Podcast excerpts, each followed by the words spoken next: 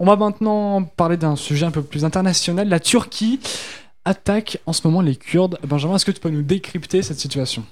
Alors, déjà, on va faire un petit rappel du, du contexte. On t'écoute. Euh, en Syrie, euh, tous les experts s'accordent à, à dire que globalement, euh, l'État islamique n'est plus.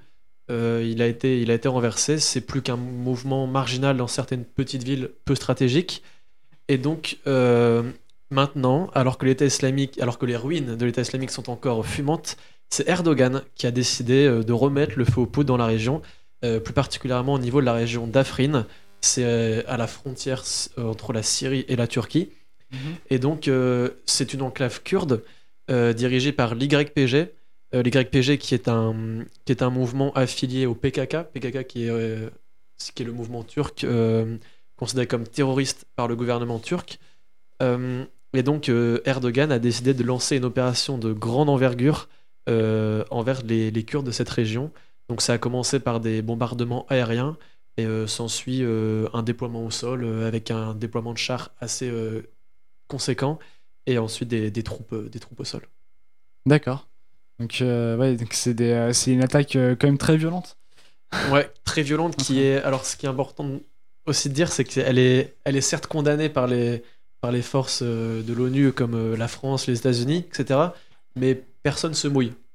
Personne va, va aller intervenir. euh, même, même la Russie qui, qui aurait pu intervenir contre la Turquie ne, ne, ne s'est pas mêlée au conflit, alors qu'elle est réputée très, très interventionniste dans cette région.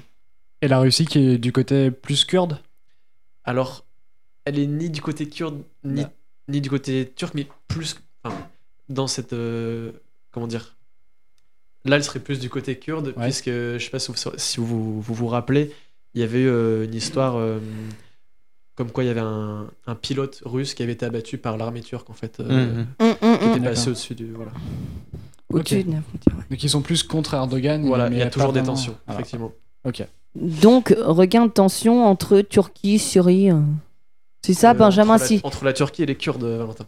Ouais, c'est ça, c'est c'est c'est ça. Regain de Mais, tension. mais t'as raison, ce qui est important de dire, c'est que ça, ça remet un peu le, le bazar en Syrie, si je puis, je puis dire. Ça remet le feu aux poudres. Ouais, sans vouloir être cynique, euh, en Syrie, euh, voilà, quand il y en a plus, il y en a encore.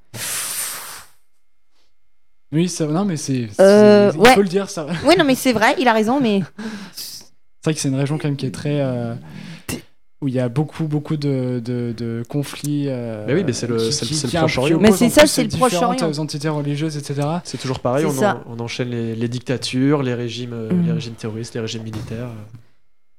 la région, de toute manière, est réputée pour son instabilité. Hein. On essaye, euh, donc on, on- on suivra l'évolution de, de la situation. Euh, donc euh, en Syrie, merci euh, Benjamin.